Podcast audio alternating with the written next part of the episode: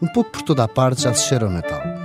E nesta época de tradições propomos uma visita à Marleja, uma freguesia do Conselho de Moura, no coração do Alentejo.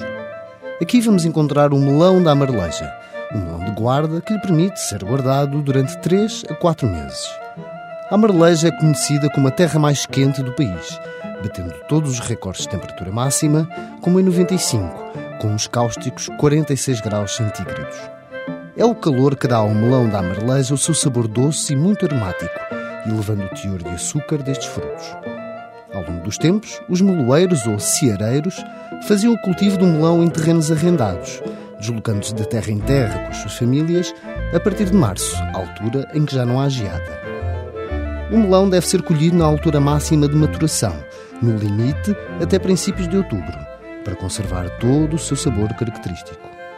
Depois, pode ser conservado até o Natal, suspenso numa rede de vinho, num ambiente fresco e com pouca luz de uma despensa ou adega. Ótimo como entrada ou como sobremesa na ceia de Natal, partilhe naturalmente o prato com um presunto de barrancos, sem esquecer que a sua consistência fazem do melão da amareleja ideal para gelados. Outra das tradições do Natal e fim de ano são as doce passas, um ritual de sorte que muitas pessoas não conseguem deixar.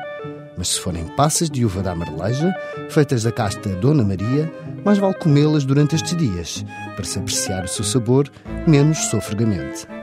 Docíssimas, como só esta terra pode oferecer, as passas da amareleja são oriundas de grandes cachos dourados, com pequenas grainhas que quase não se notam. A vindima é feita de agosto a fins de setembro e os cachos são esgalhados com todo cuidado, de maneira que não se fira a película das uvas. Depois de lavadas, são colocadas a secar ao sol em tabuleiros durante 5 a 10 dias, sob um olhar atento, de modo que não ultrapassem o grau ótimo de desidratação. Nestes dias mais frios, nada como o melão e as passas de uva da amareleja para aquecer o paladar nesta quadra. Até para a semana, com mais produtos e sabores tradicionais.